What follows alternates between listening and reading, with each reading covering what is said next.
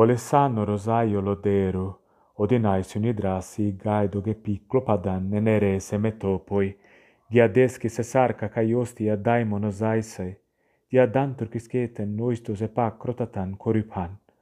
Emi aine daraimati porpi roito rakate kai broteum tamelea.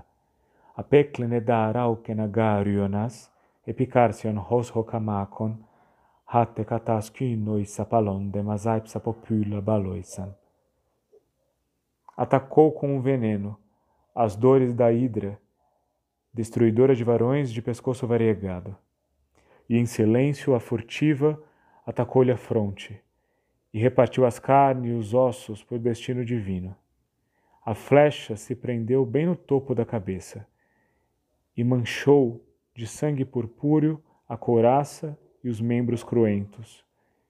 E Gerião pendeu o pescoço oblíquo, como quando a papoula, quando, envergonhando o corpo delicado, derrama as folhas. Este é um dos poucos fragmentos mais extensos que sobraram da poesia de Estesícoro de Himera. Nesse poema, ele descreve o combate entre Heracles, o grande herói filho de Zeus, e o monstro Gerião, que é um monstro de três cabeças. É, nesse momento né, que esses versos retratam, a gente vê Heracles furtivamente lançando uma flecha contra uma das cabeças de Gerião, que perece. É, essa, essa flecha está banhada com o veneno da Hidra, né, que é um dos monstros que Heracles combateu. É, o que é interessante nessa cena é como é difícil distinguir a linguagem que a gente encontra aqui da linguagem que nós encontramos em Homero, né? Muito embora né, Homero é, narre poucos combates contra monstros, né? Esses combates contra monstros são mencionados é, ou é, restritos a episódios específicos, por exemplo, como é, quando Odisseu enfrenta o Ciclope na Odisseia. De qualquer maneira, apesar dessa diferença, esse combate entre herói e monstro tem muitas marcas dos combates heróicos entre humanos e humanos que a gente encontra na Ilíada. Tá? Então nós temos aqui um herói que prevalece sobre outro, né? aqui um herói prevalecendo sobre um monstro, e é, essa, esse ataque, esse combate é descrito com todos os detalhes cruentos. Né? Homero e Estesícoro aqui não poupam palavras né, para descrever a morte, o horror né, e até mesmo a beleza do combate. Né? Combate em Homero e Estesícoro, essa beleza entre triunfo, glória e horror. E o que é mais interessante, além de Homero descrever a flecha que, que se prende na cabeça de Gerião, o sangue que corre, né, e toda a glória de Heracles e o horror da morte, ele usa para descrever a morte de Gerião uma símile. Né? Símile é nada mais, nada menos do que uma comparação. Né? Uma comparação que tem como finalidade tornar mais visível, tornar mais forte uma cena. Nós temos aqui a morte da cabeça de um monstro. Né? No entanto, a morte dessa cabeça ela é descrita e encarecida por meio da comparação né, da morte de uma flor. A morte da cabeça de Gerião é é comparada com a morte de uma flor, né, de algo delicado.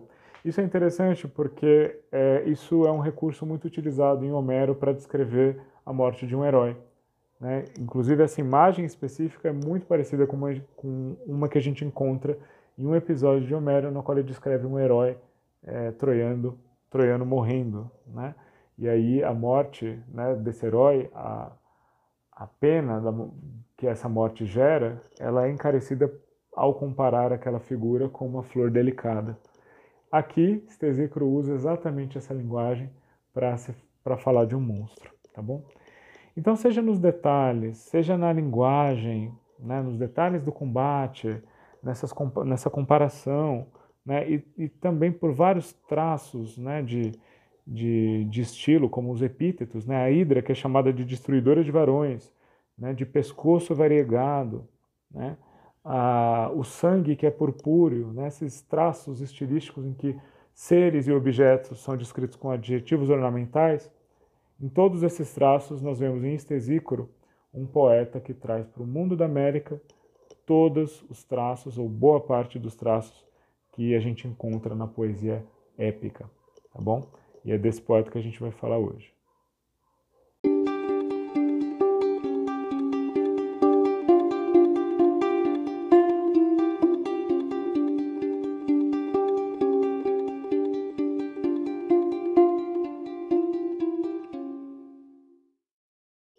Bom, gente, com o Estesícoro, a gente avança um pouquinho no tempo em relação a Alckmin. Alckmin é um poeta do século VII a.C. E Estesícoro, no entanto, ele é do, da passagem do século VII para o século VI a.C., o que o torna mais ou menos contemporâneo de Safo e Alceu. Né? No entanto, Estesícoro ele vem de uma outra região da Grécia, enquanto Safo e Alceu vem do leste da Grécia, né, do, do nordeste especificamente, porque são poetas ali de Lesbos. É, Estesícoro ele vem do extremo oeste né, da, da Grécia. Ele vem da região que a gente chama de Magna Grécia, que são essas colônias gregas é, da Sicília e do sul da Itália. Tá? É, alguns dizem né, que a Mégara de, de Teógenes, por exemplo, não é a Mégara da Grécia continental, mas é, é a Mégara de mesmo nome, né, da, da Magna Grécia, né? Então, talvez né, Teógenes venha dessa região, tá? Também como Estesícoro. Bom, é uma região mista, tá? Bom, todas as regiões ali, né, de colonização grega em geral são um pouco mistas, porque ali na Ásia Menor e nas ilhas do Mar Egeu nós temos colônias jônicas, colônias eólicas, e colônias dóricas. Né? Na Sicília, a gente tem duas etnias predominantes ali, que é, são as, os jônicos e os dóricos. Né? Temos essas duas etnias. E, curiosamente, é, no que diz respeito a Estesícoro, uma das cidades que é dita como o, o, lugar em que ele nasceu, ou um lugar em que ele foi ativo, é a cidade de Ímera, né, na, na costa norte da Sicília.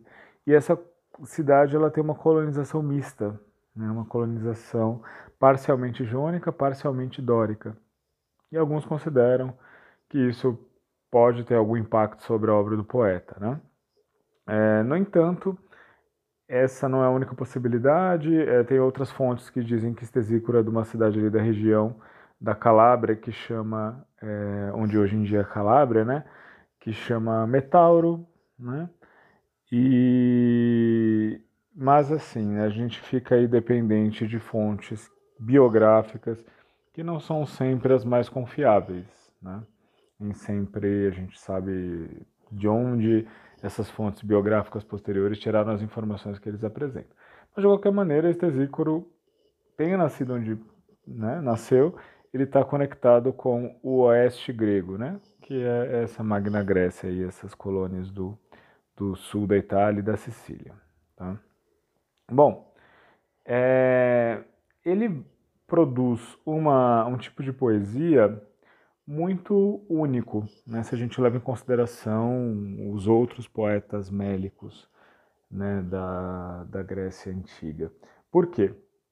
Porque Estesícoro ele é uma exceção em quase todos os aspectos que ajudam a gente a definir amélica, né, o que a gente costuma apontar como características habituais da mélica. O que, que eu quero dizer com isso? Bom, quando a gente fala de mélica, a gente pensa o quê?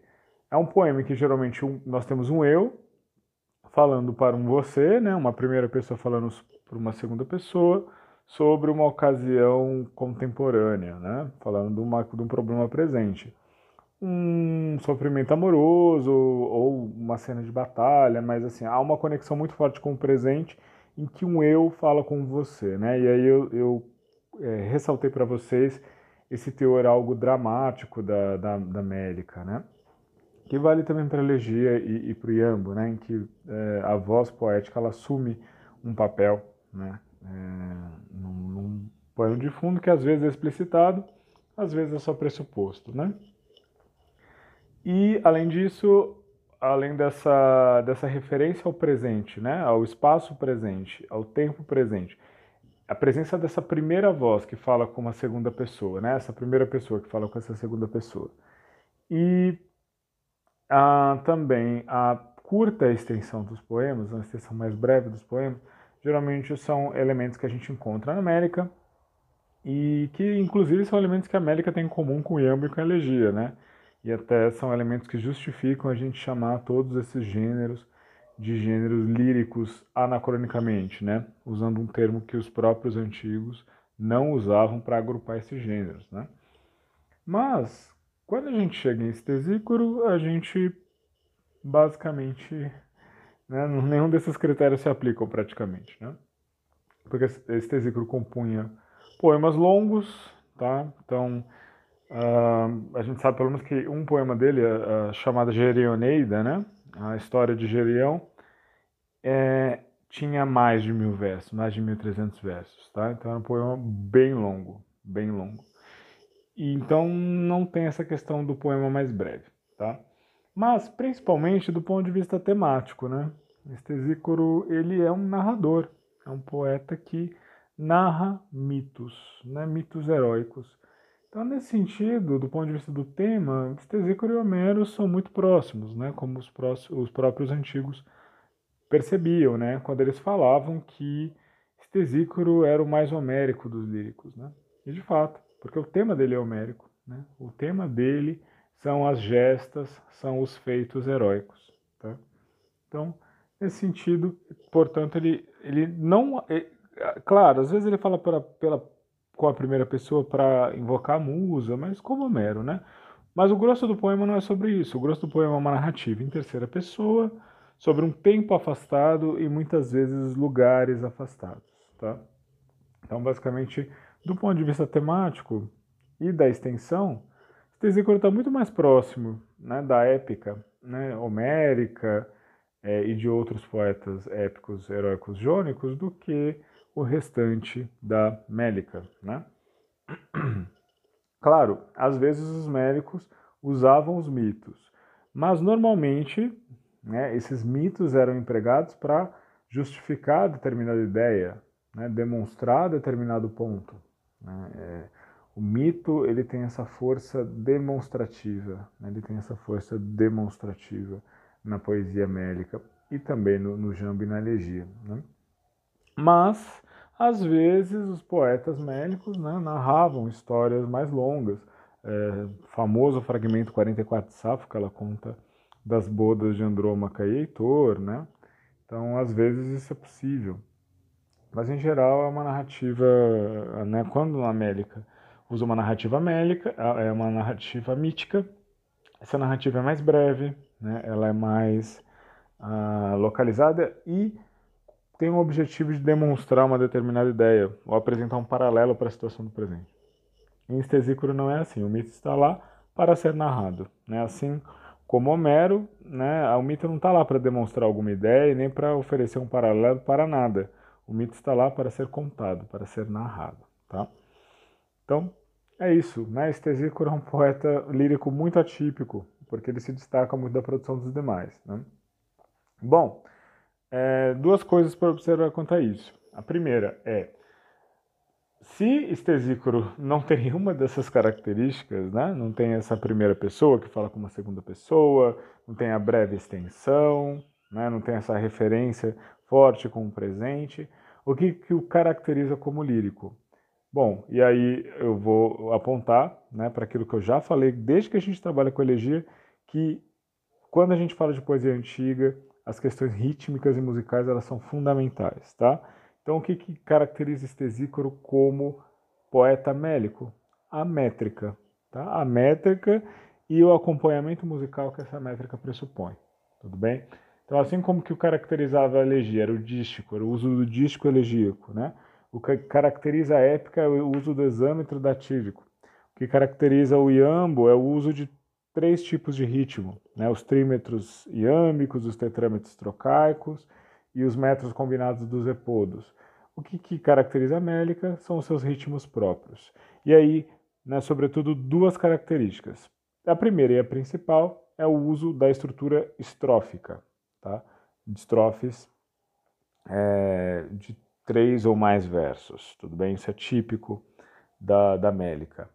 Tá? E em segundo lugar, a mélica ela tem ritmos próprios, né? dos quais o mais característico, embora aqui também esse tesícoro não vai ser muito atípico, né? ele, ele vai ser atípico nesse ponto, mas uh, normalmente o, a mélica ela usa ritmos assimétricos. Né? E o que, que é um ritmo assimétrico? É um ritmo que mistura o ternário com o binário, tá bom? Mistura ritmos binários com ritmos ternários. Isso é, isso é marca da mélica, marca da mélica. Então, é, ritmos assimétricos, né? Frases métricas assimétricas. E estrofes é o que caracteriza a mélica, tá? E, claro, o que, que pressupõe quando a gente tem estrofe na poesia antiga, né? Pelo menos essas estrofes mélicas de três ou mais versos, acompanhamento musical, tudo bem? Aí esse acompanhamento musical pode variar, claro que o gênero está muito associado com a lira, com a cítara, né, que dá, vai dar o nome de lírica lá depois, né, embora o nome no período clássico seja mélica, mais tarde vão usar o nome lírica, porque esse gênero está associado com a lira, tá? Mas a lira não era o único acompanhamento musical, havia outras possibilidades, tá? É, mas o acompanhamento musical é pressuposto pela estrofe, tá? Então o que, que caracteriza tesículo como lírico, porque ele usa estrofes, né? Ele não vai usar exatamente as frases métricas, que, é, ele não vai usar as estruturas assimétricas que a gente encontrou em Safa, Alceu, Anacreonte, Corina, mas ele também vai misturar ritmos ternários e binários, tá? Ele também vai misturar. E, e vai usar estrofes, tá? Essa é a característica da obra dele é, da, da, da, métrica dele. Então, por mais que o tema seja comum com a época, por mais que o tema seja homérico, o estesícoro ele tem os ritmos da métrica. Tá? Isso mostra que o ritmo ele é o que define os gêneros sobretudo, tudo certo? É claro que os gêneros têm tendências, é, é claro que ele tem, tem tendências para um lado, para o outro, né? Mas é, é, assim, tendências temáticas, né? Mas o, o ritmo é o que de fato permite a gente apontar um poeta como pertencendo a um gênero ou outro. Normalmente funciona, tá? Normalmente funciona. Bom, essa é a primeira coisa a observar, tá? Então, isso é uma coisa que, que, que o ritmo ele é o que define a, a mélica né, de Stesícoro como médica. Segunda coisa é que, evidentemente, né, esse poeta, apesar de ser desviante do cânone, se a gente pegar os nove líricos e mais Corina, ou, ou outros líricos que a gente conhece e não pertencem ao cânone, a gente vê que Stesícoro é atípico mesmo. Mas, com certeza, né, assim, com toda a probabilidade, ele não era o único poeta que fazia isso, né, que usava ritmos mélicos, estrofes para narrar histórias heróicas. É só o mais representativo, né? Aí, mais uma vez, é só avisando que a gente tem que tomar cuidado de não cair na armadilha dessa, dessa ilusão, né, da, da miragem que o, o que sobrou nos gera, né? A gente não pode cair na, achar que o que sobrou é tudo que existia, né? Não. Sobrou um pequeno fragmento, uma pequena... Uh, um pequeno resquício né, do, que, do que foi produzido naquele período. Então, é possível que no oeste grego, em outras né, cidades dóricas, o, houvesse também essa é, esse tipo de mélica, né? essa mélica narrativa, mítica, etc. Bom, é, o que é interessante em Estesícoro é que ele é o poeta mais antigo que a gente tem que vai usar um sistema estrófico que é muito influente na mélica dórica. Né? Nós já vimos um pouco da mélica dórica com é, né? e a gente viu que é, é característico da mélica dórica estrofes longas. Né? A mélica dórica gosta de estrofes assim, de nem sempre, tá? mas normalmente de mais de 7, 8, 10 versos, até mais. Tá?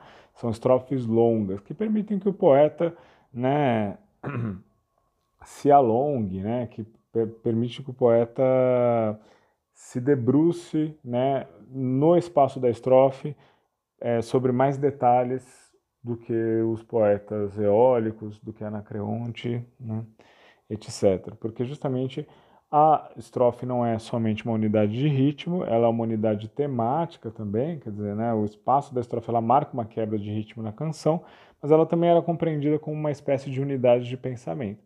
Bom, se essa unidade é maior, se você tem mais versos que formam uma unidade, isso permite que o poeta né, apresente mais detalhes. Né? Então, há uma diferença. Enquanto em Safa, Alceu, Anacreonte, a gente vê o poeta mais escolhendo muito bem as imagens e as palavras, né?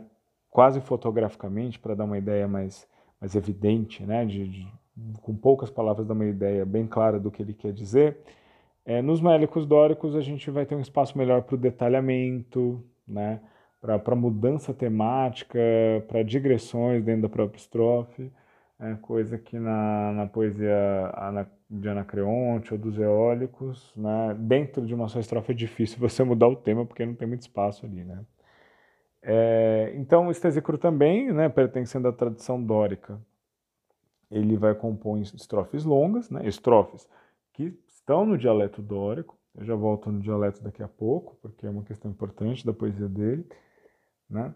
É, mas o que, que há de único na maneira que Estesícoro usa essa estrofe? Tá? Pelo que a gente tem, né, a gente não tem muito, né, mas pelo que a gente tem, ainda usava né, o mesmo tipo de estrofe do começo ao fim do poema, tá certo?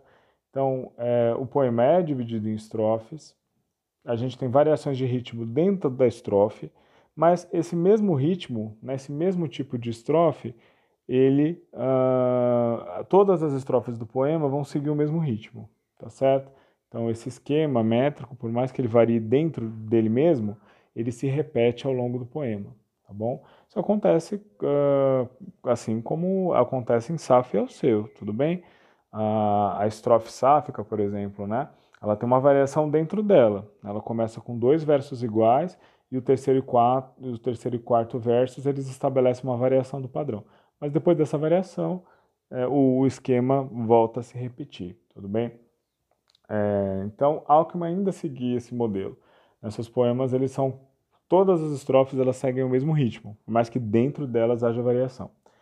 Em Estesícoro, a gente vê surgir o esquema triádico, tá? Esquema triádico. Por que, que chama isso? Porque são poemas não somente divididos em estrofes, mas as estrofes do poema são organizadas em tríades, tá? São organizadas em tríades. O que quer dizer tríade? É um grupo de três, tá bom? Ah, em trios, e como que é composto esse, como são compostos esses trios, tá?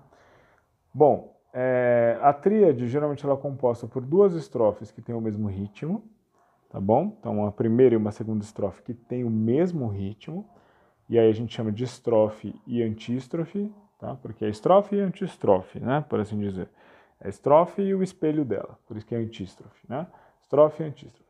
E depois dessas duas que se repetem, que são iguaizinhas, vem uma terceira estrofe que varia o ritmo. Né? Tem uma terceira estrofe que varia o ritmo. E essa estrofe tem o nome de epodo, que a gente não pode confundir com o epodo lá que dá o nome do gênero que Arquíloco cultivava e Hipônix cultivava, por exemplo. É outro, aqui o nome é o mesmo, mas designa outra coisa, tá? Então, uma tríade é isso, é um poema que é composto todo em estrofes, tá? E a gente tem duas estrofes iguais e uma terceira que varia. Né? E depois a gente vai ter duas iguais e uma terceira que varia, tá certo?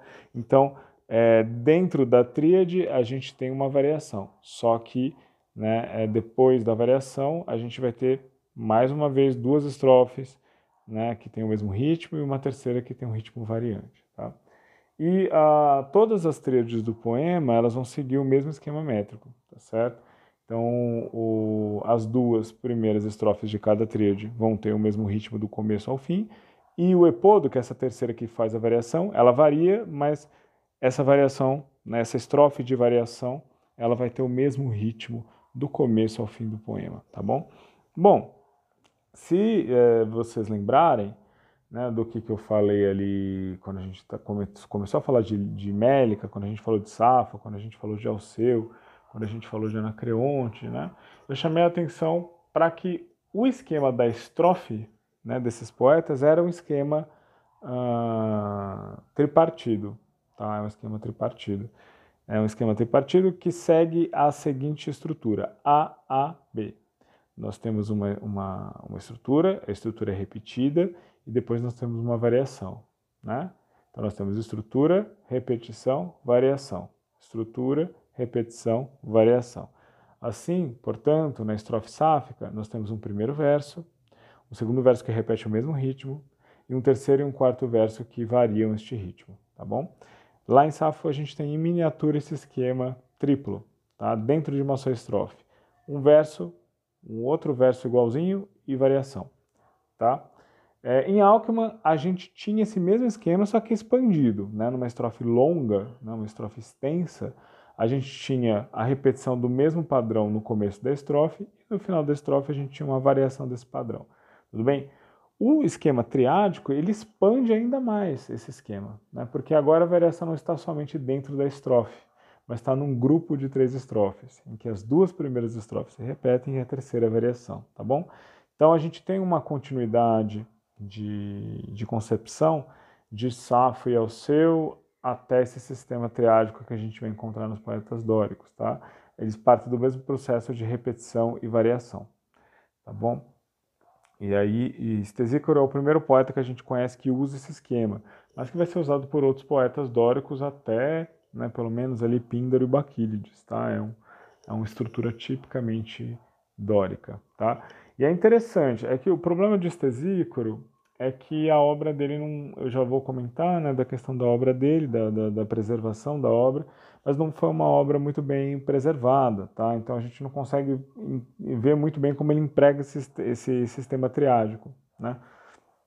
Mas a gente consegue ver pelos poetas posteriores, por Baquílides, por Píndaro, que tem poemas triádicos bem preservados, que assim como a estrofe não é uma unidade só de pensamento, mas ela também é uma unidade temática, a tríade ela segue o mesmo padrão.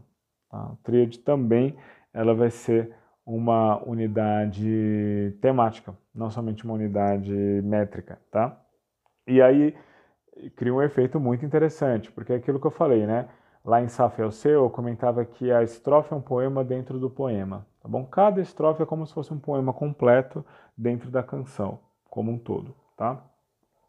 Na, no, nos poetas dóricos, nesses poetas dóricos que usam o esquema triádico, a gente tem meio que uma boneca russa, né? Porque a estrofe é um poema né, dentro de um outro poema que é a tríade, que por sua vez é um poema dentro do poema, tá bom? Então nós temos três camadas de unidades de sentido dentro de um poema dórico. Tá? A gente tem a estrofe, a tríade e o poema como um todo. Né? Então, a estrofe, a, né, a tríade, ela tem uma unidade temática, então ela é uma canção dentro da canção. E dentro da tríade a gente tem uma estrofe, né, que também é uma canção dentro da canção. Né? Então a gente tem três níveis aí, né? Uma canção dentro da canção dentro da canção. E, claro que os poetas vão explorar isso, né? Que em Estesíaco é um pouco difícil a gente ver como ele fazia isso, porque realmente a gente não tem muitos versos, muitas estrofes bem preservadas, tá? Bom, ainda vale observar algumas coisas sobre ele. Primeiro, o uso do dialeto, tá? É, como eu falei já, ele vai usar o dialeto dórico, por isso que ele pertence não somente pelos ritmos, mas pela, pelo dialeto à tradição dórica de poesia mélica, tá bom? Então é a mesma tradição que o que o Alckmin, só que Alckmin ele tem fortes marcas do dialeto espartano, tá? Então não é só dórico, é um dórico localizado, né? Porque a gente não tem uma única língua dórica, uma única língua jônica. Esses grupos de dialetos eles têm variações ali de cidade para cidade, tá?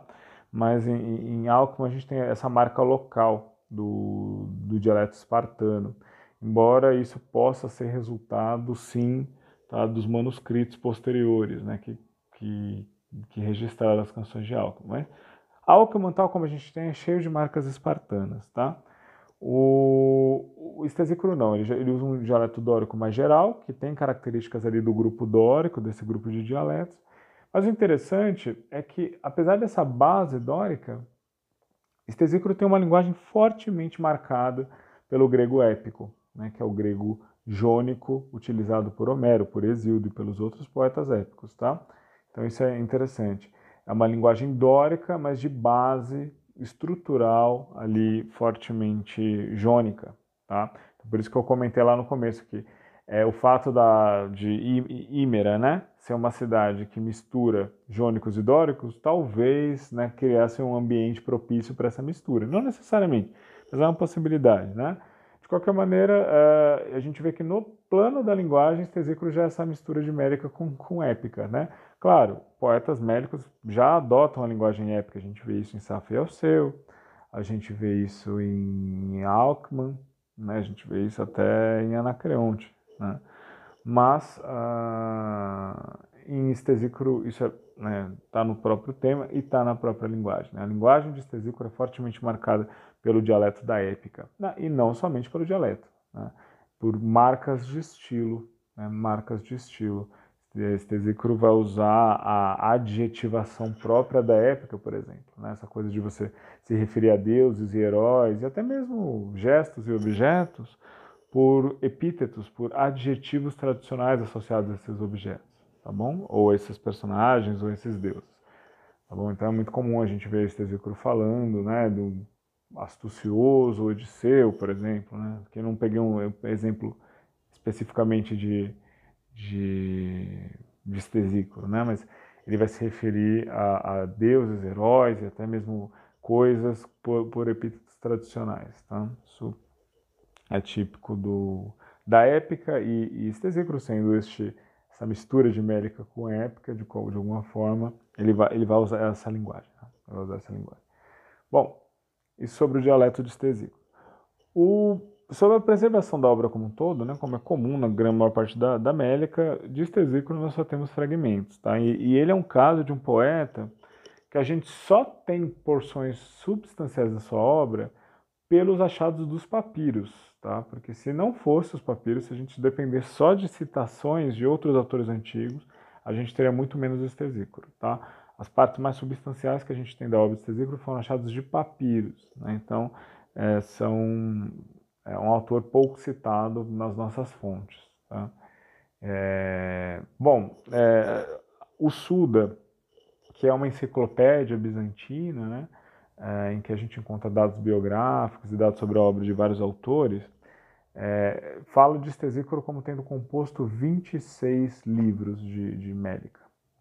Tá, isso é um número muito grande para a gente considerar, né? A, se a gente comparar com, com Alceu, por exemplo, que teria nove livros, é, é mesmo, né? Alceu, nove livros é bastante é, Stesícoro teria muito mais. Mas o que se entende hoje em dia por esses 26 livros é que são 26 poemas, tá? Eu, como eu comentei, os poemas de Stesícoro são mais longos, são longas narrativas. E aí, portanto, uh, cada um desses livros seria um poema inteiro. Então ele teria mais ou menos ali na antiguidade 26 poemas, tá? 26 poemas de longa extensão. É, esses poemas eles cobrem muitos ciclos míticos, isso é bastante interessante. Então eles vão cobrir o ciclo da Guerra de Troia, mas eles vão seguir também o ciclo dos sete contra Tebas, os feitos de Heracles, né? a caçada do, do javali da Calidônia, né? que é a saga de Meleagro, e, e assim por diante, tá? Então realmente uh, ele cobre assim muitos ciclos míticos e mitológicos. Tá? Então, essa é uma marca da, da, da obra de Stesícoro, não somente é, ter um tema mítico, mas recobrir vários tipos de, de histórias, de ciclos de histórias, né? e trazer isso para a América. Tá? Trazer isso para a América.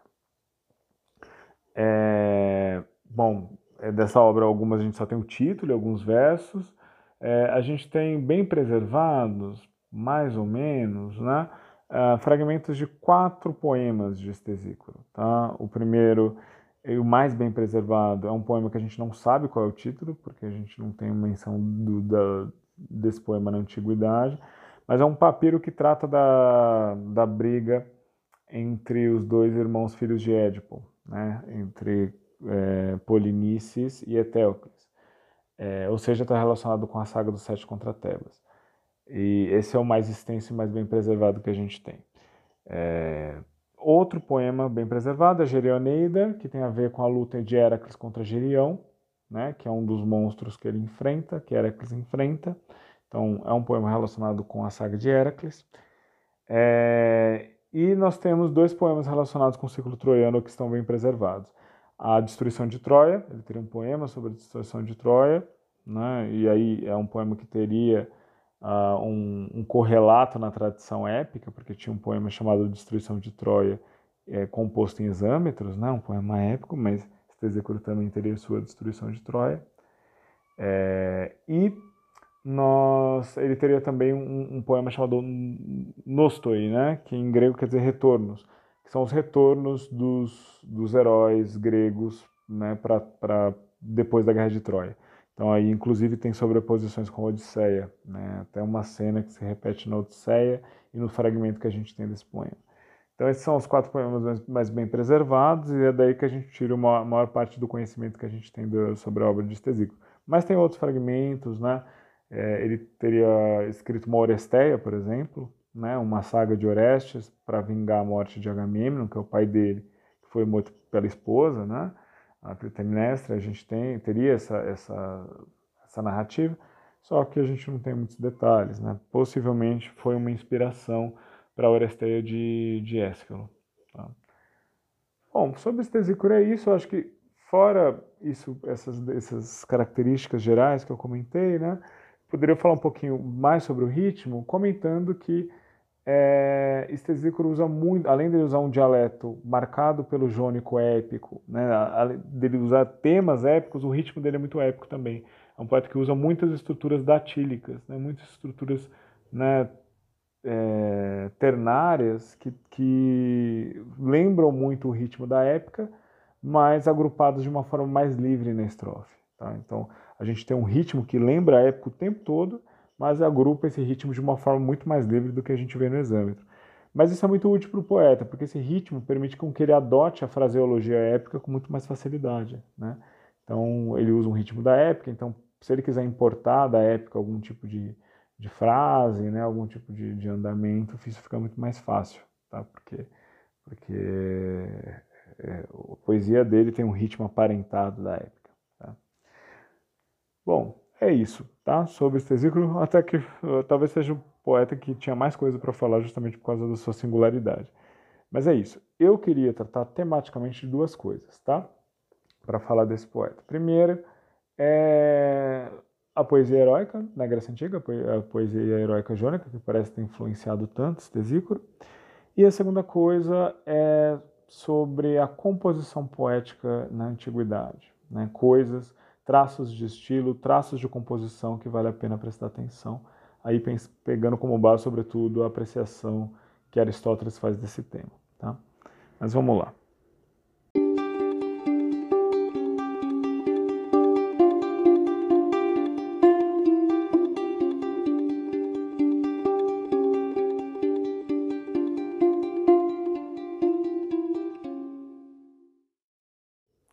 Bom, então agora convém falar um pouquinho sobre a épica heróica. Eu trouxe exemplos da épica heróica em outras aulas, mas com o objetivo de demonstrar algum traço cultural da Grécia arcaica. E aí Homero é um pouco inescapável, porque ele tem os dois poemas mais extensos que sobreviveram né, da Grécia Antiga, então ele é uma fonte importantíssima.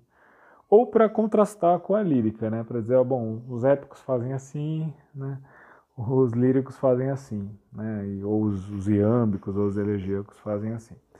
Bom, é, aqui, no entanto, quando a gente fala de Estesícoro, né, falar sobre o poema heróico, falar sobre as características do, do poema heróico, é, se torna inevitável né, e, e, e, bastante relevante, porque é com essa tradição que Estesícoro está dialogando de alguma forma. Tá?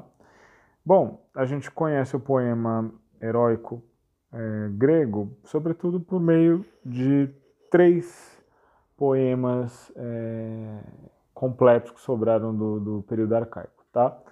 Os dois deles mais extensos são a Ilíada e a Odisseia. Né? São poemas, os dois, em 24 cantos. A Ilíada maior que a Odisseia, mas a Odisseia também bastante extensa.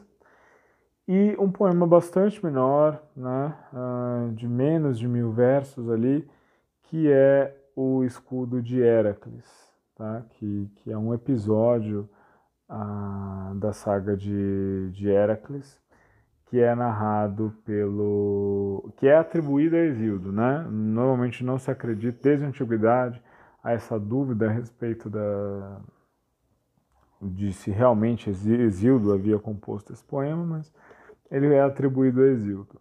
Tá? Bom, e o que, que é esse poema heróico? O que, que é essa épica heróica? Bom, com a épica em geral, né, ela vai ter em comum o dialeto e o ritmo, tá certo? Então, é, bom, Exildo normalmente não é um poeta épico heróico, ele, é, ele vai tratar de outros temas, né? Na Teogonia vai tratar dos deuses? Nos Trabalhos dos Dias, da, das origens da humanidade e de ditos sapienciais, e também conselhos relativos ao trabalho da terra, né? É, então, nem toda épica é heróica, tá? Mas toda épica, toda poesia épica, ela é uma poesia de dialeto jônico, tá? De dialeto pertencente à etnia jônica, mas não somente um dialeto jônico, é um dialeto jônico artificial, né, um, um dialeto jônico feito para essa finalidade narrativa, né, e, portanto, repleto de características que não correspondiam ao uso cotidiano daquela língua. Então, seja a presença de marcas dialetais de outros dialetos, né, por exemplo, uh, sobretudo do, do dialeto eólico, né, a gente tem marcas que não pertencem ao dialeto jônico, temos arcaísmos diversos, palavras antiquíssimas que já não se utilizavam no dia a dia. Tá? Então, é uma língua artificial marcada pelo, pelos estrangeirismos e pelos arcaísmos.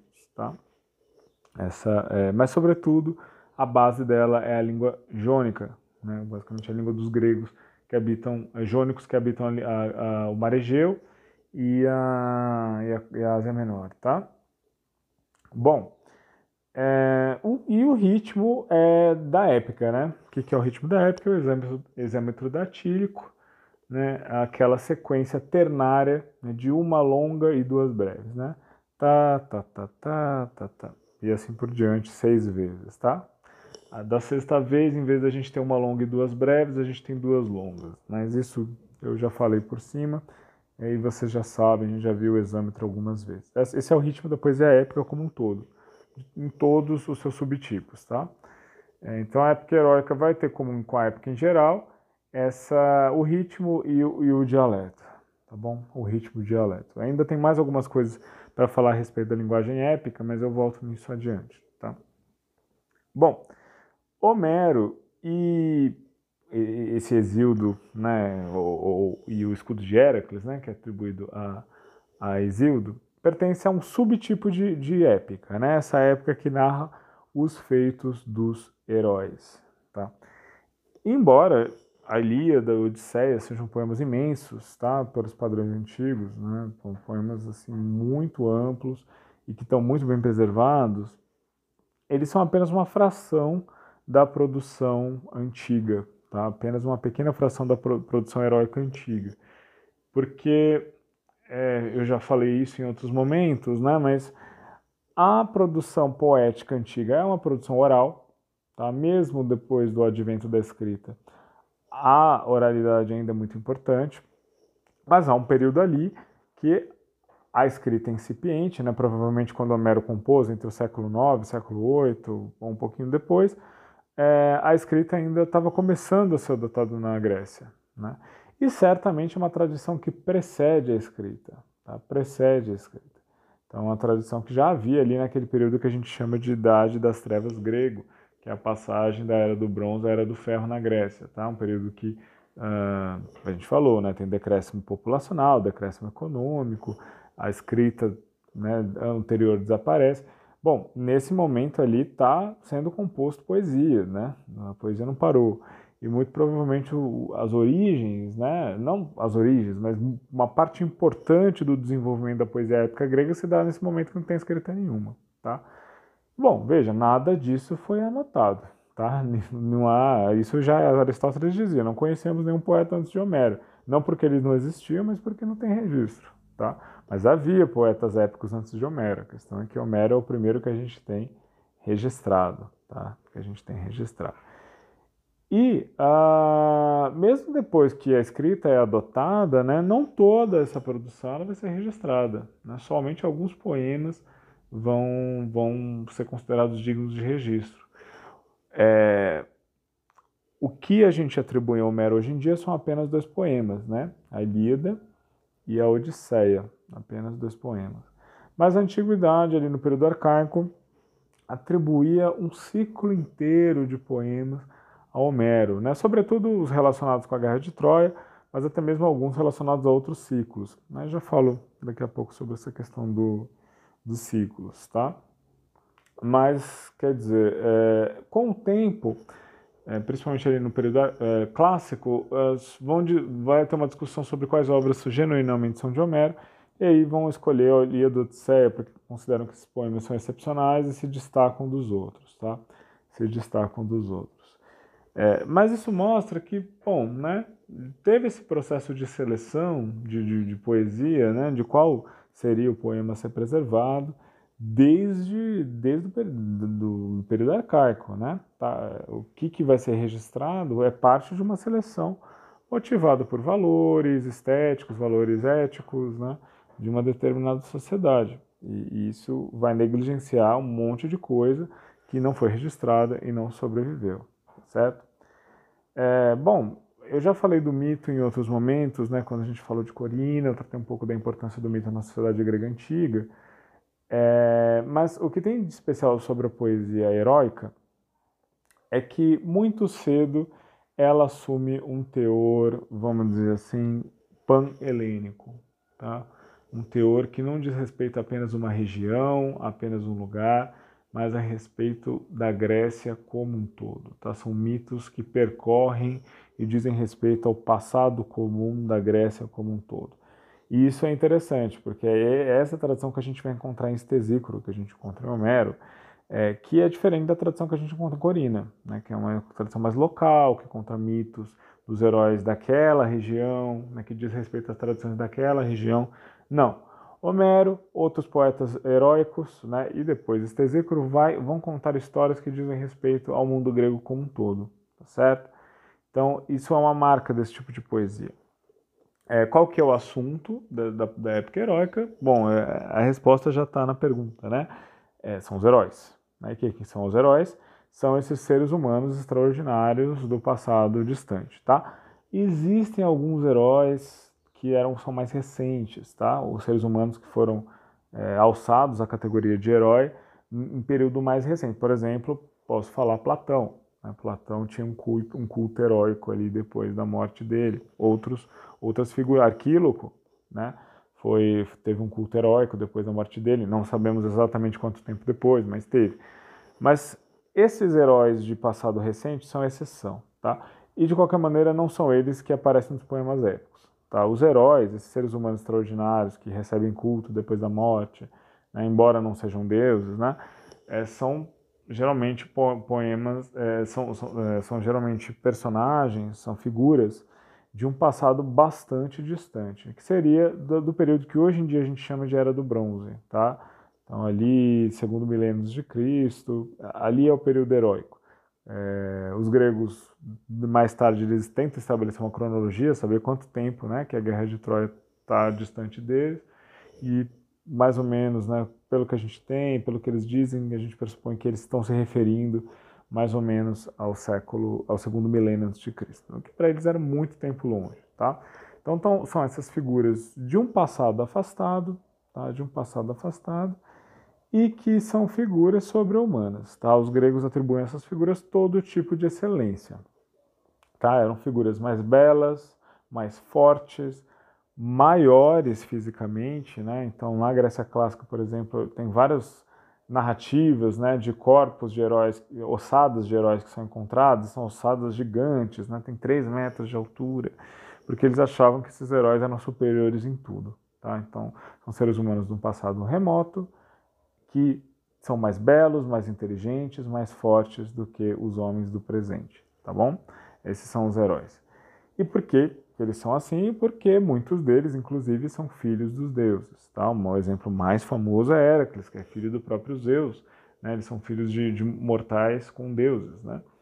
uh, Heracles, né? Aquiles, que é filho de Té, a deusa Tétis com Peleu.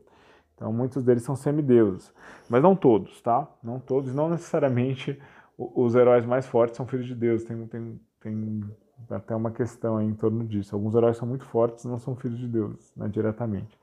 Mas eles são mais próximos dos deuses. Mesmo, mesmo os que não são filhos de Deus, eles têm uma, um auxílio divino mais próximo né, do que no presente. Então, muitos deles conseguem conversar com os deuses, os, eles são tutelados pelos deuses diretamente. Então, é, um, é uma época da humanidade em que os deuses e os homens eram mais próximos, tá bom? Mas nem só de, de grandezas né, se faz o herói. Tá? Grandezas assim no sentido, nas boas grandezas, das excelências. Né? É marca do heroísmo grego antigo também a, o excesso de vícios, tá? Então, a, o, os heróis, eles se caracterizam não somente por sua beleza, sua inteligência, sua força, mas também pela sua grande capacidade de causar terríveis danos, tá? Então, um herói, é claro, ele pode ser belo, fazer grandes feitos, mas também quando ele se ira, quando ele sente ódio ou quando ele sente desejo, ele é capaz dos, dos piores excessos, tá? Eu dou aqui dois exemplos. Um deles é a narrativa da própria Ilíada, né, em que nós temos a ira de Aquiles, que é o herói mais poderoso dos gregos. Né? A ira de Aquiles diz o começo do poema que muitos cadáveres arrojou ao mundo dos mortos, tá? Quer dizer, muitas almas arrojou ao mundo dos mortos e os cadáveres, né, para que as aves de rapina devorassem. Veja, né? A ira de um só herói é capaz de gerar tantas mortes. Né? Então veja como, como o herói ele é capaz de grandes destruições. Né? E, a Ilíada é terrível. Né? Aquiles furioso assim, é, um, é uma catástrofe. Né? Ele, ele destrói e atropela tudo que está no caminho dele. Né? Primeiro se ausentando, né? ele deixa os amigos morrerem porque ele está furioso contra os colegas né? que o desrespeitaram. E depois, quando ele volta para o combate, por motivo de, de ira também, ele provoca assim mortes terríveis. Né? Ele mata tantos inimigos que o, o, rio ali que corre pela Troia fica lotado de cadáveres né? e se volta contra ele. Então, veja, é uma ira terrível. Né? Mas também é, os heróis, eles são muito. Por essa proximidade com os deuses, eles são tentados a tentarem superar essa, essa condição humana e, ao superar a condição humana, cometer coisas terríveis. Né? Isso é bem interessante. Por exemplo, Tântalo. Né? Talvez a gente volte a falar dele aqui quando a gente tratar do Píndaro. Mas Tântalo era um ser humano que tinha uma proximidade uh, com os deuses. Né? Ele tinha uma honraria que poucos eh, humanos tinham, que é participar do banquete dos deuses. Tá bom? E aí ele tinha até acesso ao, ao néctar e a ambrosia, que são a bebida e a comida dos deuses e conferem imortalidade. Mas o que, que aconteceu? Né? Tântalo né, subiu a cabeça, essa proximidade que ele tinha com os deuses, e ele decide uh, testar a onisciência divina. E o que, que ele faz para testar essa onisciência divina? Ele chama, ele convida os deuses né, para se banquetearem na casa dele, e aí o que, que ele decide fazer? Ele mata o próprio filho para ver se os deuses perceberiam que eles estavam comendo carne humana. Vejam isso, né? É um herói. E ele faz isso e ele é punido, né, pelos deuses com né, fome e sede eternas, tá? É, vejam, é, uma, é, um gesto heróico o gesto de Tântalo, esse gesto de excesso, né, dessa, desse excesso que vai para o bem muitas vezes, mas vai para o mal também. Essa proximidade com os deuses que significa força imensa, inteligência imensa, beleza imensa, mas frequentemente conduz né, a uma atitude que desumaniza o homem. Né? Então, o herói, é, eu, eu comentei com vocês outras vezes, que a tripartição entre Deus, humano e, e, animal é uma tripartição que organiza o mundo grego, né? e ela é simbolizada na instituição do sacrifício. Né? O sacrifício ele separa né, homem e Deus, porque quem oferece o sacrifício é humano e quem recebe o sacrifício é o Deus, né? É, mas também separa o homem de animal, porque quem é oferecido em sacrifício é o animal e quem oferece sacrifício é o, é o ser humano, tá? Então, é, é, interessante que os heróis, e, e frequentemente isso no, no, mundo grego em geral, quando você quebra uma dessas barreiras, quer dizer, a barreira entre homem e, e Deus, né, a outra barreira também é quebrada, a barreira entre homem e animal. Então, o, o herói, como ele é alguém que por excelência quebra essa barreira, porque ele se aproxima dos deuses, muitas vezes ele se animaliza, né? É, pela sua crueldade ou pela sua fúria, né? É, é um ser humano excessivo. Então é, é curioso, ele quebra a barreira entre o humano e o divino, mas também o, entre o humano e o animalesco. Tá? É dessas figuras que a poesia heróica trata, tudo bem? Dessas figuras excessivas que são os heróis. Né? Excessivamente belas, excessivamente fortes, excessivamente inteligentes, mas também excessivamente cruéis, tá? excessivamente violentas e assim por diante, tá bom? Então é muito diferente da noção de herói que a gente tem hoje em dia, que é só a visão positiva. Os heróis eram amplamente admirados, até mesmo cultuados, mas os aspectos negativos dessas histórias eram é, ressaltados também. Isso já está na Ilíada, né, que não é o primeiro poema heróico, com certeza, mas é um poema que se torna né, modelar para a poesia heróica depois que é composto, e nós temos um herói ali que tem as melhores qualidades e os piores defeitos, né, que é Aquiles, tá bom? Tudo bem, não é uma, um tântalo da vida, não é alguém que, né, co, que cometeu um crime contra os deuses, mas é uma figura violenta, uma figura excessiva, perigosa, né? Esse é Aquiles. E não somente Aquiles, outros heróis também vão manifestar essas características, tá bom? São essas figuras que aparecem em Homero, que apareciam na outra, no, no restante da poesia é, heróica e que vão aparecer na poesia de Estesícoro, tá bom? São histórias relativas a esses humanos excepcionais do passado, tá bom? Bom, é, tem alguns, algumas sagas que são importantes aqui, eu não vou detalhá-las, tá? Mas é, são sagas que a gente costumava, que, que, que, tinha, né? Poemas a respeito dos personagens dessas sagas, e quais são elas? Uh, a, a, mais famosa de todas é o Círculo Troiano, né? Que é basicamente a guerra de, de dos gregos contra os troianos, né? Então essa expedição dos gregos que para vingar o rapto de Helena, né, declaram guerra contra Troia, tá bom? Essa narrativa é a narrativa panhelênica por excelência, tá? E por quê? Porque não somente a história circulava na Grécia como um todo, mas uh, os personagens de toda a Grécia, né, de várias cidades da Grécia. Então, ela é uma, é uma história que é muito fácil, né, de você de ter interesse em todos os lugares, porque ela está de alguma forma relacionada com personagens de todos os lugares, tá? É, então havia um ciclo de poemas relativo a essa, a esse, essa história, tudo bem? Já na antiguidade houve uma seleção dessa poesia, tá? Ah, e havia se estabelecido o chamado ciclo troiano. Alguns dos poemas que foram compostos sobre esse tema foram organizados por ordem cronológica, tudo bem? Então a Ilíada e a Odisseia de Homero, né? Elas, com, elas dizem respeito a apenas dois episódios, né? Dessa, dessa guerra e do pós-guerra, que é basicamente a ira de Aquiles contra os gregos e a morte de Heitor, que vai resultar dessa história, né? Na Ilíada isso e na Odisseia o retorno de Odisseu para casa depois da guerra de, de Troia, tá bom? São somente esses dois episódios que Homero narrou. Os outros poemas, eles viriam antes e depois de Homero, tá? Quer dizer, antes, entre e depois de Homero, né?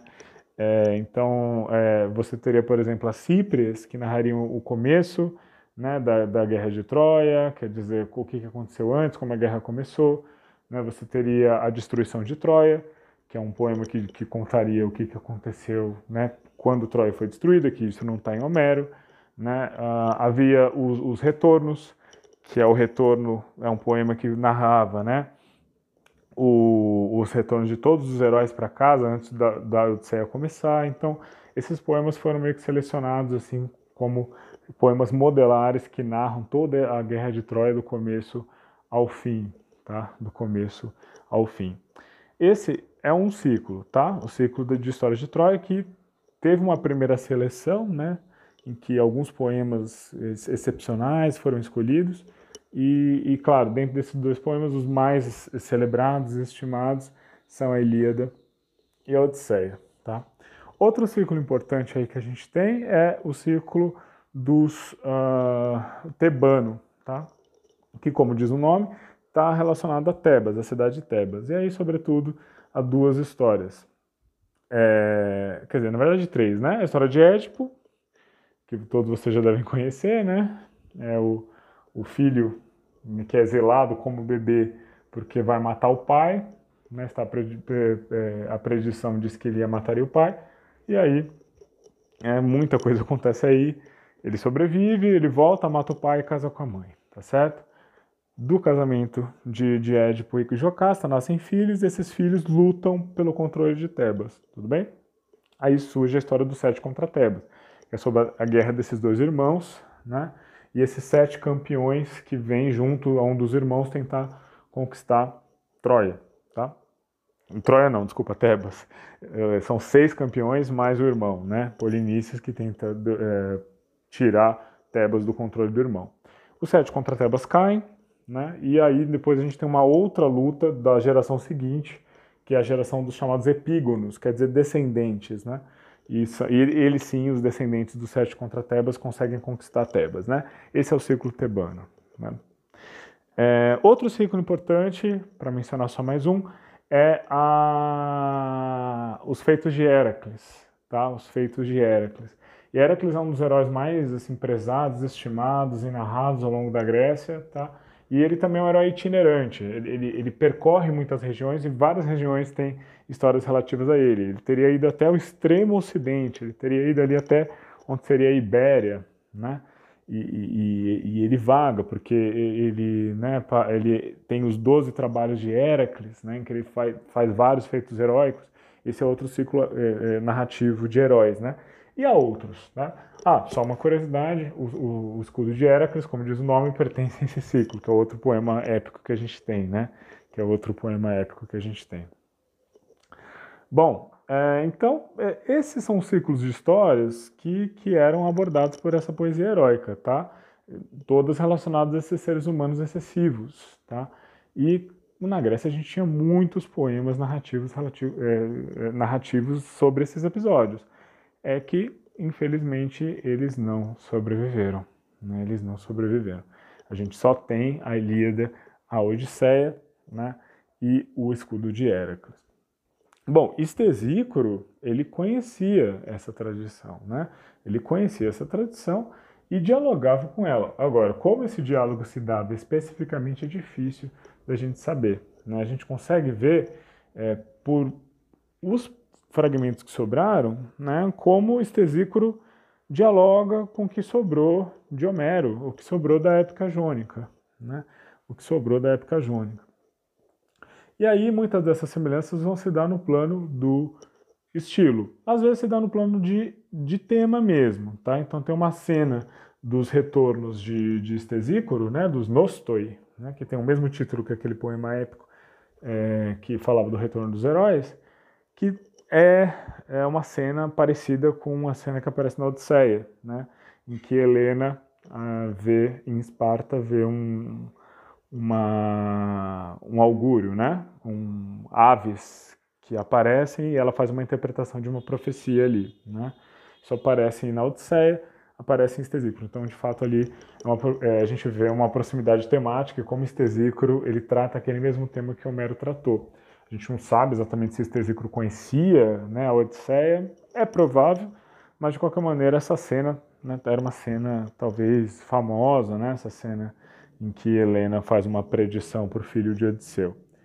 Mas, sobretudo, a semelhança está no estilo. Tá? E aí é complicado a gente falar do estilo épico em todo o seu detalhe, né, em todo o detalhe que merece, mas é do estilo épico o, a repetição. Tá? E a repetição ela vai ser importante na poesia grega como um todo, né? mas a épica ela é especialmente repetitiva. Tá? Parece que eu estou falando mal aqui, né? mas não, é um traço de estilo. Tá? É um traço de estilo.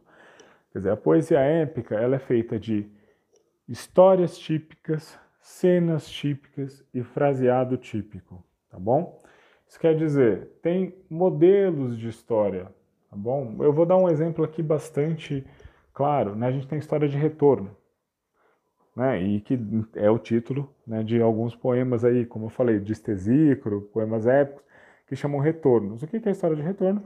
É o herói que volta para casa. E essas histórias de retorno, elas têm estruturas semelhantes, né?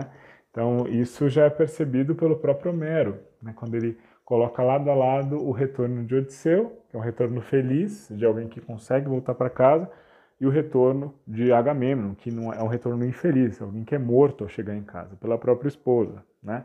E há várias semelhanças de estrutura entre essas histórias, tá bom? Então, a, as histórias sobre os heróis, por mais variadas que sejam, eles têm estruturas típicas que, que se repetem de história para história, tá bom? Então, essa repetição épica própria da época se dá na própria estrutura das histórias, tá? Esse é um nível de repetição. É, outro nível de repetição importante na, na, na épica é, são as chamadas cenas típicas, tá bom? Cenas que costumam aparecer nos poemas heróicos e que uh, são narradas mais ou menos da mesma maneira pelo, pelos poetas, tá? Então existe um jeito típico de descrever os banquetes, existe um jeito típico né, de descrever mortes, né? existe um jeito típico de se descrever um, um herói se armando para o combate, tudo isso existe. Né? E os poetas, eles sabiam isso, né? E, e usavam essas repetições. Então, é, uma cena interessante da Gerioneida de, de Estesícoro é a cena de morte, né? pelo menos de uma das cabeças do monstro, né? que, que era Clismata ali. E essa, para descrever a morte dessa cabeça, uh, usa essa cena típica da morte heróica, né? E a gente vê várias semelhanças dessa morte com a morte do, de outros heróis em Homero, tá bom? É, esse é um nível de repetição. Então, não somente há, estruturas de histórias típicas que se repetem, mas as estruturas de cenas típicas que se repetem. E o que é mais fácil de ver né, nos fragmentos de Estesícoro, porque a gente não depende né, de muitos versos para perceber isso, existe o fraseado, tá? existe um, um jeito de falar épico, que se manifesta sobretudo no que hoje a gente chama de fórmula. O que é fórmula? São versos ou pedaços de versos inteiros que o poeta repete ao longo do poema. Né? O exemplo mais típico disso é um exemplo que eu já dei, que é o exemplo do é, que é o exemplo do epíteto heróico, tá bom? Então existe um jeito típico a se referir aos heróis. Né? Então vai se falar de, de, de Aquiles, você pode chamar ele de Aquiles, o filho de Peleu, né? ou Aquiles de pés velozes, ou Aquiles divino.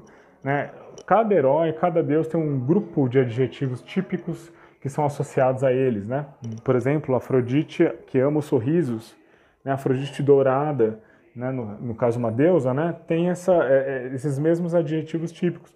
Mas não só, não somente deuses, não somente humanos, mas também é, objetos às vezes têm esses adjetivos tradicionais. Né? Então, quando Homero, por exemplo, vai falar dos navios, os navios são negros, ou eles têm belos bancos, né? ou eles são velozes, né? E ele e a gente, todo mundo que lê Homero, mesmo em tradução, consegue perceber como isso é repetido, né? Como essa essa fraseologia ela é repetida, tá bom? Bom, e aí isso a gente vai ver em Estesícoro. A gente Estesícoro usa usando essa linguagem repetitiva da épica para compor os seus poemas, tá bom? É, então essa estética da repetição é uma marca da epopeia, a repetição, né, da epopeia arcaica, pelo menos, né? Como a gente vê em Homero, e até mesmo na, na, na epopeia não heróica, né? Como a gente vê na, na Teogonia de Exildo. Né? A, a repetição é um elemento importante. A repetição de padrões de histórias, de cenas típicas e de fraseologia, tá bom? É... E por que né, existe essa repetição? Ela é um dado, né?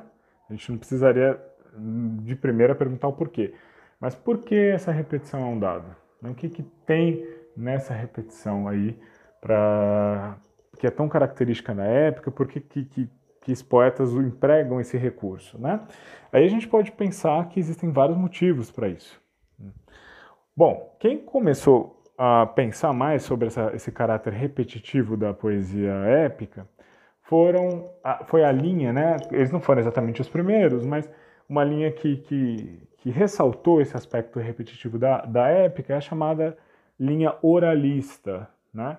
que são os teóricos do século XX, né, a partir de Milman Perry, é, no começo do século XX, que é um filólogo americano, é, são pensadores que começam a contemplar a poesia grega arcaica como uma poesia oral, né, e aí, sobretudo, a poesia épica, né, que eles estão interessados.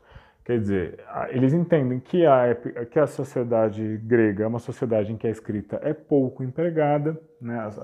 é uma sociedade em que a escrita ela não tem o mesmo grau de, de, de, de, de onipresença que ela tem na nossa sociedade, portanto, é uma sociedade em que a literatura é, ela não depende da escrita, tá certo? Os oralistas, junto com Perry, vão ver na repeti no, no, no teor repetitivo da épica, uma duas coisas, né? Primeiramente, é, isso é o que vai ser ressaltado nos primeiros oralistas, vai ser uma ferramenta muito útil para a composição oral. Quer dizer, você não vai preparar aquele poema por escrito e vai recitar, não.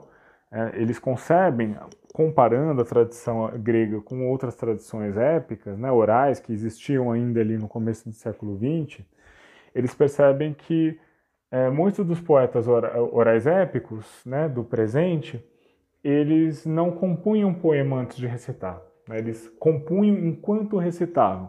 E como eles faziam isso? A partir de um arcabouço de histórias, cenas e fraseados típicos, tá? Então a gente, eles comparavam sobretudo com, é, no começo do século XX, a tradição grega, que, que sobrou ali no poema de Homero, com a tradição do, dos bardos da Iugoslávia do período, né, da época do, come, do começo do século XX. E eles notavam essas semelhanças, né? Eles viam que esses poetas épicos que ainda existiam lá na, na Iugoslávia usavam nessas estruturas tradicionais para compor o poema enquanto cantavam. Eles não compunham primeiro e cantavam depois, tá? Então, o mesmo propõe esses teóricos poderia acontecer com a poesia heróica, tá? Você usa essa, essas repetições para facilitar a composição, né? Pra, o poeta não está compondo do zero, ele tem várias estruturas que o auxiliam ali, tá bom? Mas outros, mais tarde, vão conceber que essas estruturas típicas elas não têm só uma função de facilitar a composição dos poemas, mas ela teria também uma função de estabelecer uma comunicação efetiva com o público, tá certo? O poeta e o público partilhariam de todas essas estruturas típicas e o poeta brincaria com essas estruturas típicas para se comunicar com o público, tá certo? Então, uh, existe um jeito típico de descrever a morte de um herói. Né? Dependendo de como o poeta apresenta essa cena típica, que o público vai reconhecer de pronto, ele consegue comunicar para aquele público alguma coisa que só alguém que domina a tradição consegue entender, tá certo? Então, por exemplo, em Estesícoro, ainda não é um poeta épico, né? É, é, eu vou falar daqui a pouco um pouquinho sobre essa, esse problema de Estesícoro. É, mas ele, para descrever a morte de Gerião, ele usa uma símile, uma comparação que é usada em Homero para descrever a morte de um ser humano normal, né? Alguém que não é monstruoso. Então muitos veem como que Estesícoro, ao usar essa, essa comparação que em Homero né, é, é usada para descrever a morte de, de um herói assim de uma maneira é, dolorosa, de uma maneira em que provoca piedade em quem, em quem vê, ele está humanizando o monstro. Tá? Então veja que aí ao usar uma estrutura repetitiva, Estesícoro está comunicando a um público que conhece essa estrutura e isso dá nuances para a narrativa. Tá certo que só alguém que conhece aquela tradição é capaz de conhecer. Tá certo? É, então, outro exemplo que eu poderia dar, né, que é bastante evidente, é que existe uma, uma frase, uma frase, né, uma fórmula na, na, na, na época grega que é o medo verde. Né? Isso é estranho, né? Aparece várias vezes, o medo verde os apanhou. E esse medo verde, se você compara todas as cenas em que essa frase aparece, é sempre um medo de origem divina sobrenatural. Né? Mas tem uma cena em que quem provoca esse medo verde é um herói. E aí, portanto, veja, esse é um jeito do poeta indicar como que aquele herói parece sobre-humano naquela cena, naquele momento. Tá? Então, uh, veja que a repetição, ela não é só uma, é, ela, com certeza, ela deveria facilitar a composição oral sem o apoio da escrita, mas ela também é uma forma de se comunicar com o público que conhece aquela tradição, tá certo? E tem mais uma coisa que a gente pode observar, é que essa linguagem é, repetitiva, seja no plano da expressão mesmo, seja no, no, nas estruturas das histórias, seja nas estruturas da cena, dá um tom marcado para a poesia épica. Você vê essas estruturas e você fala, olha só, isso aqui é épico, né? Então, é, alguns consideram que essas estruturas repetitivas elas dão um, teor ritual, né, especial para aquilo que é narrado, tá certo? É, você percebe que aquilo é atípico, né, que aquilo não pertence à realidade do dia a dia. Né? O jeito de narrar já aponta para você que aquilo é uma narrativa sobre-humana. Isso se dá pelos padrões repetitivos, mas sobretudo pela linguagem, e pelo uso desses, desses adjetivos, dessas fórmulas que se repetem, né? Essas qualificações dos heróis, dos deuses, do, dos objetos, né? Então isso tudo dá o tom da épica. Então a repetição aí ela passa a dar um tom próprio épico, um tom que seria quase ritual, tá bom? E veja, o que Estesecro faz é trazer todas as estruturas da épica, né, que são largamente utilizadas pela épica examétrica, pela épica jônica, para a lírica, tá bom? Então ele vai usar enredos é, épicos, ele vai usar cenas típicas épicas, ele vai usar linguagem épica, né, e vai é, alocar isso na poesia lírica que ele compõe. Evidentemente, talvez, muito provavelmente, ele não era o único que fazia isso ali na região, né, mas ele foi o que sobrou, tá bom? Então, em geral, o que eu tinha falado sobre o poema heróico, né, que é o que dá base da poesia de, de, de, de Estesícoro, é isso. Tá? Era isso que eu tinha para falar. Daria para falar muito mais, mas aí eu me alongaria demais. A gente pode discutir mais sobre o tema adiante, tá? Mas eu só queria que vocês tivessem uma ideia sobre essa poesia heróica que é, era contemporânea de Estesícoro e que com certeza ele tinha diante dos olhos quando ele compunha as canções dele, tá bom?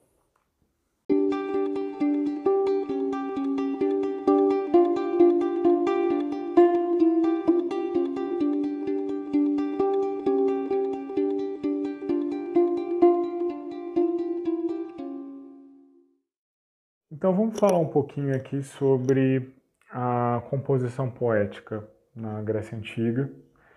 E eu estou falando isso porque a poesia de Estesícoro traz questões composicionais que divergem um pouco do que a gente estava vendo até agora nos poetas elegíacos, iâmbicos e mélicos, tá? E quais são essas questões, né? Quando a gente fala de poesia, é, e, isso eu estou falando contemporaneamente, né? quando a gente pensa em poesia, a gente pensa em verso, a gente pensa em estilo, a gente pensa em figuras de linguagem, né? e a gente não pensa muito em outros aspectos composicionais que são importantes. Aristóteles, né, na sua Poética, que é um tratado que fala de poesia em geral, mas está mais preocupado com tragédia, né? Na parte que sobrou do tratado, ele fala sobretudo sobre tragédia, um pouquinho sobre poesia épica um pouquíssimo sobre outros gêneros. Mas ele, ele tenta estabelecer ali uma maneira bastante interessante de compreender a tragédia. Tá? Ele vai dizer, Aristóteles, que a tragédia ela é composta por seis partes qualitativas. Tá? O que é uma parte qualitativa? É a parte, são partes que fazem a tragédia ser o que ela é, tá bom? São coisas que sem elas a gente não tem tragédia, tá bom? Então a tragédia, para Aristóteles, ela tem que ser composta por espetáculo, quer dizer, ela tem que, que ser apresentada num palco, tá bom? Música, porque tem muitas partes cantadas na tragédia, seja por personagem, seja pelo coro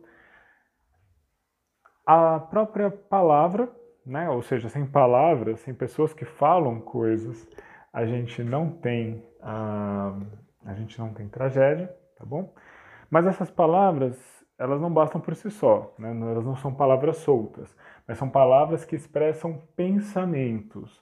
Então, os pensamentos, os argumentos, as ideias, que Aristóteles vai chamar de pensamento, também é outra parte qualitativa essencial da tragédia, tá bom? No entanto, não, a tragédia não é feita né, somente de frases soltas, de pensamentos soltos, mas elas são, elas são pronunciados, esses pensamentos, eles são pronunciados por personagens, né? personagens que têm um caráter. Né? São diferentes as palavras que são faladas por um guerreiro, daquelas que são faladas por um, por um velho, por um ancião, né? daqueles que são falados por uma, pela esposa de um rei. Quer dizer, cada personagem tem suas características de personalidade. E isso Aristóteles chama de caráter. Tá? Mas a tragédia também não é composta só de personagens que falam de acordo com seu caráter, mas são personagens que, agindo, né, fazem alguma coisa, geralmente né, para, para mudando né, da felicidade para a infelicidade, né, eles fazem alguma coisa que faz com que a sua felicidade acaba, ou eles fazem alguma coisa que faz o contrário, né, que, que tira eles de uma situação ruim e leva eles para uma situação boa. Né? Ou seja, eles agindo em conjunto, eles compõem uma história. E essa história Aristóteles vai chamar de mito, tá bom? Então, Aristóteles ele vai pensar que a tragédia é composta por essas seis partes: enredo, que ele chama de mito, né? O caráter das personagens, o pensamento das palavras que eles, que eles pronunciam, as palavras em si, né? a, a elocução, como Aristóteles chama, a, a música que acompanha essas palavras algumas vezes e o espetáculo, que é a performance que executa a tragédia, tá bom?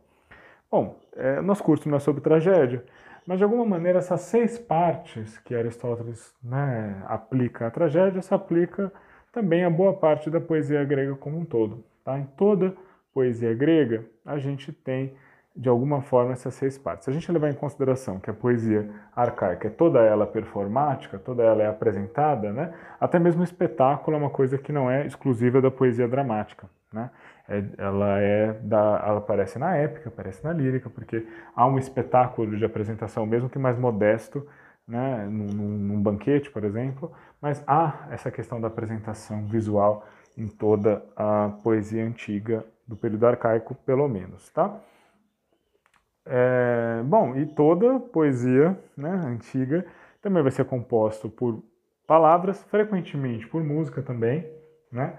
E mais do que isso, tá? Por meio dessas palavras, por meio desses ritmos, né? Por meio dessa performance, nós vamos ter pensamentos expressos. A gente vê muito isso na lírica, né? Determinadas ideias como viva o presente, né? Ou pensamentos como o, a vida mortal é imprevisível, né? o, o ser humano não é um deus. Pensamentos como todos esses são expressos em diversos poemas, tá bom? No entanto, tem dois traços que geralmente quando a gente pensa em poesia lírica a gente tende a negligenciar, tá? Que é o caráter né, das personagens e o enredo, tá bom? Toda poesia lírica ela pressupõe de alguma forma um caráter, uma personagem que fala, né? Essa voz ela não é destituída de personalidade. Essa personalidade ela pode não ser ressaltada, tá? Isso pode acontecer. É, pode ser uma personalidade mais ou menos genérica.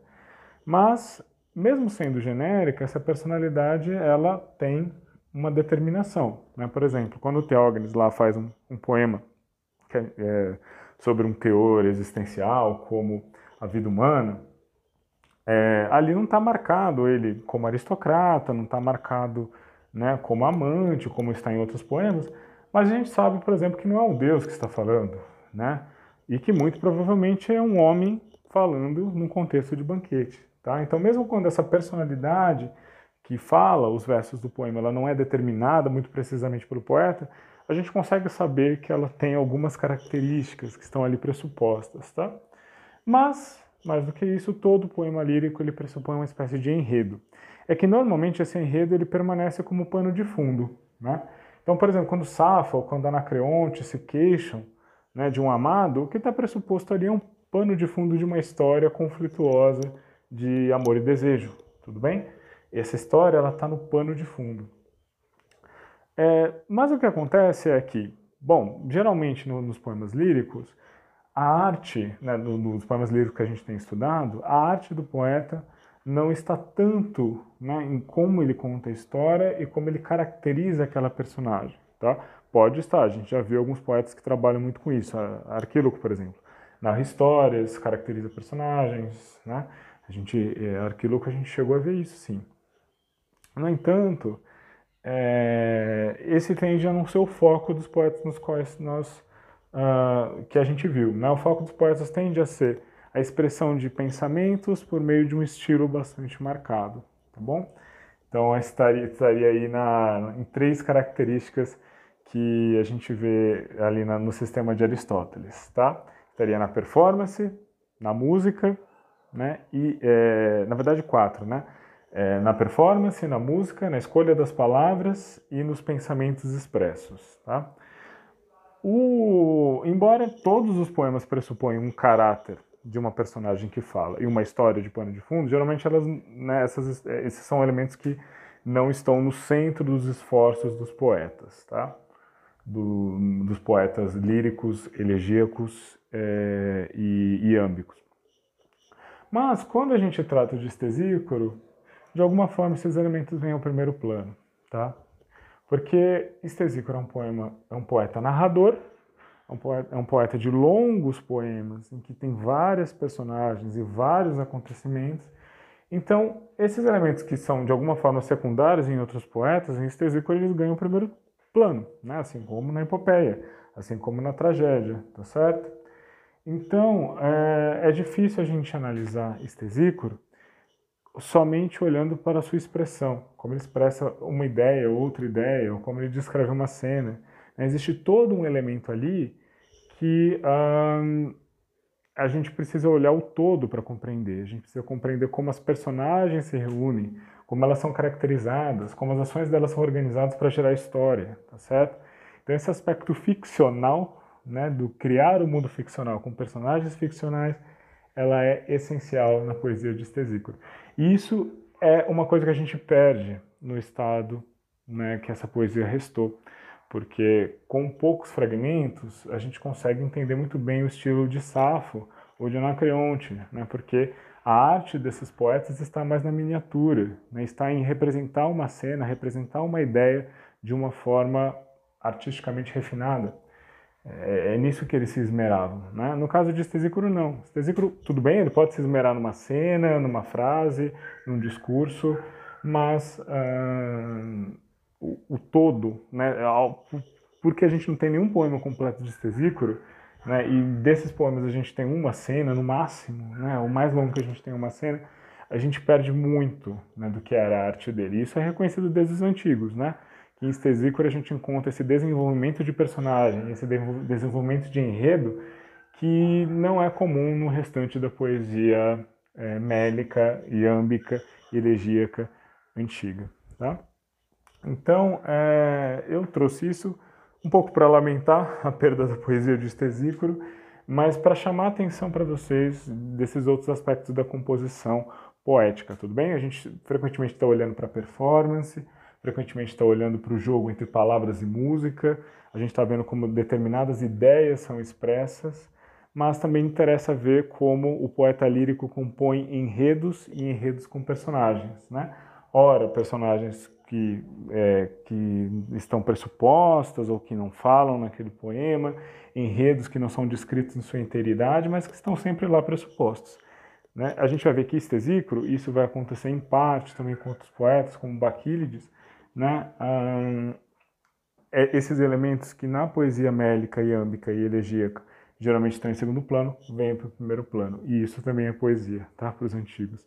Poesia não é só compor versos, mas compor enredos, como dizia Aristóteles, tá bom? Então, com, esse, com essa observação eu fecho e, bom, é, espero que vocês gostem desse tesículo.